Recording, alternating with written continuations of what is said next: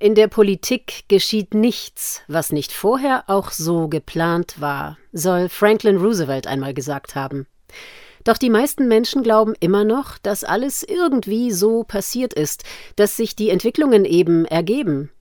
Das betrifft die Corona-Pandemie, die Klimapanik, die Genderpolitik oder imperiale Fantasien. Der Autor Flo aus Reinig ist da mehr bei Roosevelt und zeigt mit ausgestrecktem Finger auf die Lügen der jungen Weltgeschichte.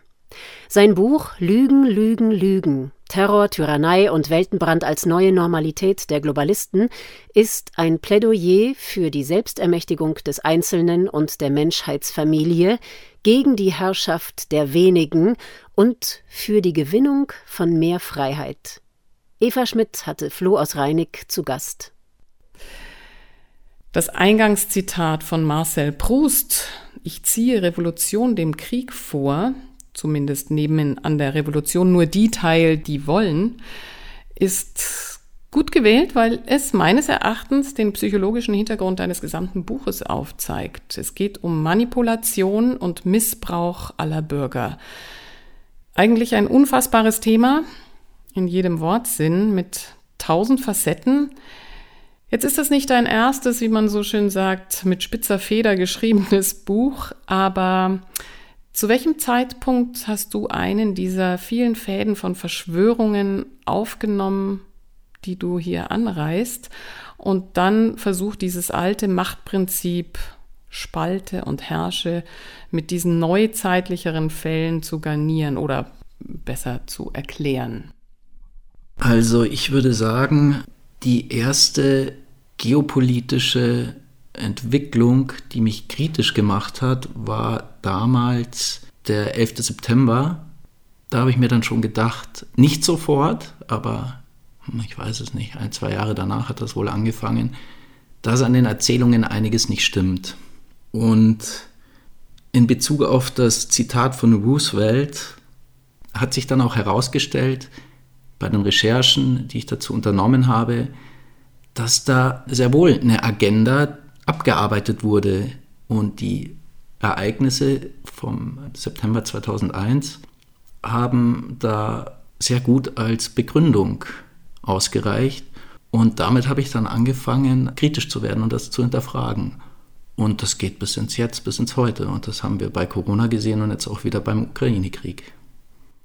Kaum ein Mensch wird ja von sich behaupten, unkritisch zu sein, vielleicht faul oder zeitlich eingeschränkt, um sich mit so vielen politischen Themen zu beschäftigen. Jetzt reißt du auf bald 400 Seiten all diese Lügen der jungen Weltgeschichte an. Wie meinst du, funktioniert kritischer Geist?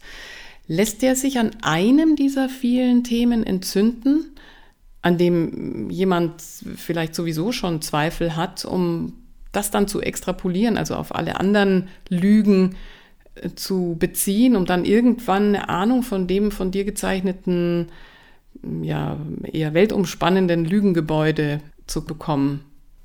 Also ich kann nicht sagen, wie das grundsätzlich ist. In meinem Fall war es ein Großereignis. Ich denke, es geht, wenn dann eher über Großereignisse, die einen dann persönlich schon so sehr treffen, dass man ins Nachdenken kommt.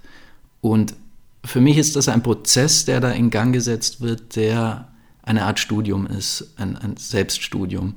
Die wenigsten Leute haben den Mut, ihr Weltbild in Frage zu stellen und dann auch noch Konsequenzen daraus zu ziehen.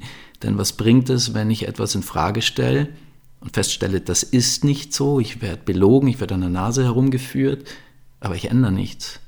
Also es beginnt im Bewusstsein, dann geht es über die Worte und dann muss ja auch die Tat folgen. Es mag andere Fälle geben, aber bei mir ist es ein Großereignis gewesen, das mich kritisch gemacht hat und auch nicht von heute auf morgen. Vielleicht kann es auch eine Vielzahl von kleinen Ereignissen sein, die einen dann umdenken lassen, aber wenn ich dann, und das war ja die Folge von damals, jedes Mal, wenn ich reisen möchte, schikaniert werde und ich weiß, der Vorwand für diese Schikane ist weggefallen, ich werde aber bis heute schikaniert beim Reisen, dann sollte man sich schon fragen, was da abgeht und ob das wirklich so war oder ob da nicht nur ein Vorwand gesucht wurde. Mhm.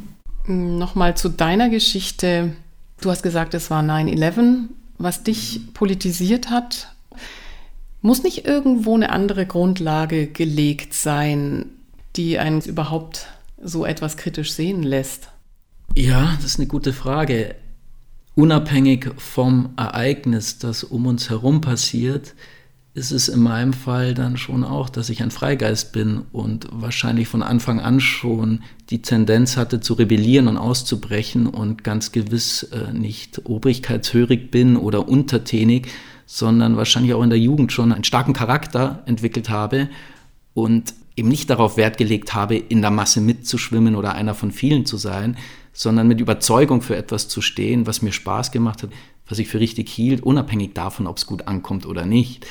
Und das mag wohl sein, dass das dann auch noch dazukommt und ein guter Nährboden für kritisches Denken ist, aber da sollten wir vielleicht auch bei der Bildung ansetzen, denn sowas sollte Bildung sein, sowas sollte in der Schule gelehrt werden oder gefördert werden, Kreativität, eigenes Denken, hinterfragen. Und das ist genau das Gegenteil von dem, was in der Schule vermittelt wird. Da wird auswendig lernen, wiedergeben, was jemand anderes hören will, bloß nicht auffallen, bloß nicht anecken, wird vermittelt. Und so werden die Kinder von klein auf in etwas hineingezogen, später als Jugendliche, dann Erwachsene in der Ausbildung das genau diesem System der Lügen, diesem System der Fremdherrschaft dienen zur Hand geht. Was wollen die denn mit Rebellen, mit kreativen Menschen, mit Selbstständigen, mit Menschen, die äh, sich nicht fremdbestimmen lassen, die über eigenes Schicksal entscheiden wollen? Damit können die ja nicht viel anfangen. Also mit die meine ich jene Zirkelkreise Menschen, die über andere herrschen wollen. Wie war es denn dann in deiner Schule? Kamen da besonders viele Rebellen raus? Das kann ich so nicht sagen, weil ich mit den wenigsten oder allen bis auf einen noch in Kontakt bin, aber ich denke eher nicht, nein. Das straft deine Äußerung jetzt Lügen.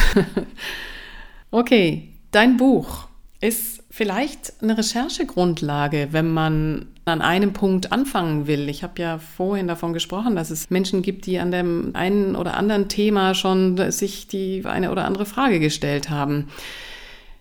Immerhin ist deine Literaturliste zwölf Seiten lang. Kann man da schon was damit anfangen? Oh, ich denke schon. Also im Vergleich zum Corona-Dossier ist das Quellenverzeichnis zwar etwas geringer, aber wenn man sich nur die ganzen Quellen in Ruhe anschauen würde, und da bin ich dann wieder beim Studium, dann denke ich, kann da schon so einiges an Weltanschauungen ins Wanken geraten. Der Egoismus spricht alle Sprachen und spielt alle Rollen, sogar die der Selbstlosigkeit ist eines der wunderbaren Zitate, die die ganzen Kapitel flankieren. Dieses von François de la Rochefoucauld steht unter dem Titel Fascho Reset 84, Billy the Jab, Klausi die Worse und Klimaplan waren. Sprachlich für mich persönlich alles eine große Freude. Die Selbstlosigkeit ist als Herrschaftsinstrument noch nicht entlarvt worden. Das ist aber auch schwierig, oder? Ich denke, eigentlich ist es nicht wirklich schwierig. Wir können ja die Corona-Pandemie als Beispiel nehmen.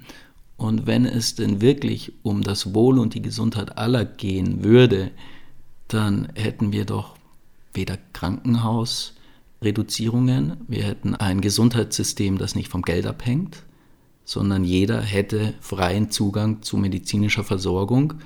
Wir hätten aber auch viel mehr Einsatz und Aufwand im Kampf gegen Armut und Not, denn mit den Geldern, die für Corona rausgeschmissen wurden, hätte man die weltweite Hungersnot aber gewiss schon längst beenden können. Also wenn es denn wirklich um das Wohl der Menschen gehen würde, dann hätten wir eine ganz andere Gesellschaft. Und wer diese simplen Zusammenhänge nicht erkennt, wer sich diese Fragen nicht stellt, der macht sich selber was vor. Weil ich vorhin die Sprache deines Buchs angesprochen habe, sie entbehrt ja nicht der Polemik. Damit kann nicht jeder. Kannst oder willst du dich da nicht zügeln? Nein, ich will mich da mittlerweile auch gar nicht mehr zügeln, weil es mir zum einen Spaß macht und zum anderen wurde ja in den letzten spätestens in den letzten drei Jahren so eine Schärfe und so ein Hass in den Raum geworfen, der zum einen ja auch die Heuchelei aufzeigt, aber dem muss man sich stellen, muss man vielleicht nicht, ich tue es jedenfalls. Und ich muss mich zwar nicht so primitiv wie jene verbalen Aggressoren äußern, aber ich muss mich dann auch nicht verstecken in dem, was ich denen zurückwerfe. Kommen wir noch ein bisschen näher auf die Psychologie dieser neuen oder neueren Herrschaftsformen zu sprechen. Warum ist Herrschaft stabil und in einer vermeintlich aufgeklärten Gesellschaft überhaupt möglich? Weil sie sich mittlerweile unsichtbar macht und nämlich in die Köpfe der zu beherrschenden Menschen selbst eingezogen ist oder der beherrschten Menschen eingezogen ist? Tja, warum ist Herrschaft stabil? Zum einen, und das versuche ich auch in dem Buch aufzuzeigen, ich schneide es an, weil es, ich denke, durchgängig in der Geschichte oder jedenfalls seit langer Zeit mit Teil und Herrsche praktiziert wird und die Menschen sich auch wunderbar teilen und beherrschen lassen. Und manche wollen das auch. Manche wollen beherrscht werden und andere haben auch eine Freude daran zu teilen nach Religionen, nach Nationalitäten, nach Hautfarben, nach allen möglichen, sogar nach dem Impfstatus lässt sich ja wunderbar aufteilen, um manche draußen zu lassen und sich selber dann als etwas Besseres oder Gerechteres, was auch immer darzustellen. Also das Teile und Herrsche funktioniert, das geht mit Lügen einher. Und dafür muss ein Bewusstsein geschaffen werden, dass wir uns eben nicht teilen und beherrschen lassen, sondern dass wir uns selber ermächtigen und dass wir die gleichen Interessen haben und wenn geherrscht wird, dann muss das von unten ausgehen. Und diejenigen ganz wenigen, die dieses Spiel betreiben, die sind es, die von der vereinten Gesellschaft zurückgeholt werden müssen, und zwar von oben nach unten. Mhm. Du zitierst Klaus-Jürgen Bruder, den Psychologieprofessor, mit dem Satz, je schwächer das Ich, desto weitgehender die Unterwerfung unter die Autorität und ihre Forderungen. Was ist deine Analyse? Wie wird denn der Einzelne geschwächt? Na, ich denke, das hat, wie gesagt, mit dem Bildungssystem zu tun, indem man von klein auf die Menschen ausbildet. Ich denke, da muss man auch differenzieren. Unter Bildung wird ja in der Regel ein akademischer Werdegang verstanden. Aber das ist für mich genauso eine Ausbildung, wie auch ein jedes Handwerk eine Ausbildung ist. Und das hat für mich mit Bildung nicht viel zu tun. Es ist eine Ausbildung, aber es ist nicht die Bildung. Und unter Bildung verstehe ich eben vielmehr die Stärkung des Ichs. Das ist für mich die Bildung. Und die gehört gestärkt. Und wenn das denn so wäre, dann würden wir uns nicht so leicht, wir, also die Gesellschaft, nicht so leicht durchbeherrschen lassen. Und wie geschieht die Schwächung tatsächlich aktiv? Also nicht nur das Weglassen von Bildung, sondern gibt es noch was anderes? Na, ich denke, ein wesentlicher Aspekt der sogenannten Schwächung funktioniert durch die Ablenkung, durch den Konsum. Also man hat ja früher auch von Brot und Spiele geredet. Und da waren es eben die Gladiatoren, die zur Ablenkung aufgeführt, niedergemetzelt wurden. Und heute sind es eben andere große Ereignisse, sind es äh, Sportereignisse, sind es Musikereignisse, irgendwelche seichten Filme und Serien und auch ein gewisser Lebensstandard. Also die meisten Menschen denken ja, womöglich, ich kann doch drei, vier Wochen im Jahr super Urlaub machen, ich kann mich mit allem möglichen Schwachsinn eindecken, ich kann essen gehen, einkaufen gehen. Gut, die Schlinge zieht sich da auch immer enger. Wer weiß, wie lange man das alles noch kann, ohne irgendwelche Voraussetzungen zu erfüllen. Das war in den letzten zwei, drei Jahren so. Aber ich denke, die Ablenkung spielt da auch einen wesentlichen Teil zu bei. Mhm. Eine ketzerisch klingende Frage. Jede Erzählung nährt und festigt sich über einzelne Bausteine, die sich der Erzählende ja, ja passend macht oder holt, um ein stabiles Gebäude zu errichten. Das ist die Psychologie eines sich gut anfühlenden Lebens, einer stimmigen Geschichte. Wie oft gehst du denn mit dir selbst ins Gericht, ob all deine Erzählungen, aus denen sich zum Beispiel auch dieses Buch zusammensetzt, nicht nur stimmig, sondern auch wahrheitsgetreu sind? Denn eine stimmige Geschichte erzählt ja auch die Herrschaft, wie wir es in den Geschichtsbüchern lesen können. Also ich versuche schon ein Bewusstsein dafür zu haben, zu entwickeln, beizuhalten, auch mich und meine Standpunkte ständig zu hinterfragen. Bei geopolitischen Themen, ich kann ja nur davon ausgehen, was publiziert ist, was ich weiß. Da können nachträglich natürlich immer neue Informationen dazukommen, immer mehr und immer mehr. Und die nehme ich zur Kenntnis, so gut es geht. Und aufgrund dessen entwickelt sich dann auch mein Standpunkt zu einem Thema. Der ist ja nicht in Stein gemeißelt. Ich vermeide es, Dogmen zu haben, grundsätzlich das habe ich im Vorgespräch gesagt, das einzige Dogma, das ich habe, sind für mich die Grund- und Menschenrechte, die sind unverhandelbar, ansonsten möchte ich gar keine Dogmen mehr haben. Nichtsdestotrotz muss ich ja auch irgendwann mal einen Strich ziehen und ein Resümee ziehen, zu einem Fazit kommen. Aber das muss nicht in Stein gemeißelt sein. Also je mehr Informationen es gibt, können entweder meine Erkenntnisse untermauert werden oder ich versuche sie eben zu erweitern oder anzupassen aber ich lehne Dogmen eigentlich ab. Das letzte Kapitel nennst du eine Aufstandsrede an die Welt. Die Machtlosigkeit ist unser Joch, unser Kraftverzehrer. Was hast du fürs Aufkeimen oder Aufleben lassen des Mutes anzubieten? Ja, das werde ich hin und wieder gefragt. Was kann man tun? Was soll man tun? Also grundsätzlich würde ich sagen, erstmal nicht mitmachen. Man muss nicht bei allem mitmachen, man muss nicht jeden Schwachsinn mitmachen. Und vor allem sollte man sich auch selbst ermächtigen. Das beginnt damit, dass man einfach erkennen sollte, dass wir belogen und betrogen werden. Die Lüge gehört dazu. Die beginnt schon bei der Erzählung König von Gottes Gnaden und endet jetzt hier in der sogenannten Demokratie, die eigentlich nur eine Oligarchie ist, denn das Volk hat nicht zu entscheiden ganz andere Kräfte und Mechanismen entscheiden.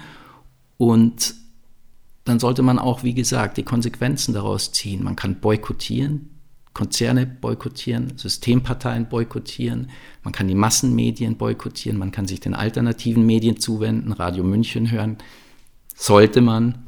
Und es gibt viele Möglichkeiten, etwas zu verändern. Demonstrationen sind eine Möglichkeit, davon kann man halten, was man möchte. Man könnte Paläste man könnte Parlamente besetzen, die Klimakleber besetzen nicht die Ein- und Ausfahrt einer Kaserne, sondern sie besetzen die Straße, wo der Durchschnittsbürger schikaniert wird, aber nicht die Regierungs- und Regimelimousinen oder die Panzer.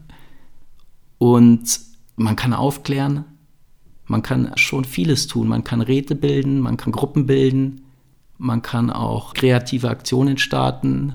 Man sollte etwas gegen die zunehmende Totalüberwachung unternehmen. Na, und natürlich könnte und sollte man die direkte Demokratie stärken. Denn wir brauchen keine Parteien. Die Parteien gibt es noch nicht so lang. Man könnte ja mal mit Bürgerentscheiden, mit Volksentscheiden anfangen. Und wie gesagt, die Bildung von Räten, die aber nicht durch irgendwelche korrumpierten oder von vornherein festgesetzten Personen belegt werden, sondern entweder durch ein Zufallsprinzip ständig rotierend zusammengesetzt werden. Denn so einen Pseudo-Ethikrat wie in der Corona-Pandemie kann ich mir ersparen. Das ist kein wirklicher Rat. Also, ich denke, man kann schon einiges machen. Und nochmal die Frage, wie kommt man an den Mut, den man dafür braucht?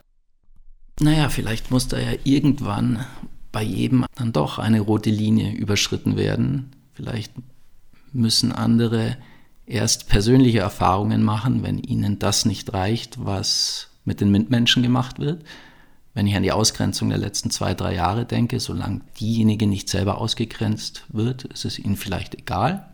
Aber wenn sie dann selber vor verschlossenen Türen stehen, wenn sie zu wenig Social Credit Points haben, wenn sie dann doch nicht mit ihrem QR-Code oder bargeldlosen Zahlen durchkommen, weil dummerweise der Akku ihres Handys gerade leer ist oder sie sich kein Handy mehr leisten können, dann sind sie selber betroffen. Dann ist es vielleicht zu spät, aber dann könnte man ja so langsam mal ins Handeln kommen. Das war der Münchner Autor Flo aus Reinig zum Erscheinen seines neuen Buches Lügen, Lügen, Lügen. Terror, Tyrannei und Weltenbrand als neue Normalität der Globalisten. Es ist im Rubicon Verlag erschienen, hat 374 Seiten, wird 24 Euro kosten und ist bereits jetzt im Handel bestellbar. Mein Name ist Sabrina Khalil und ich wünsche Ihnen und uns allen wahrhaftigere Zeiten.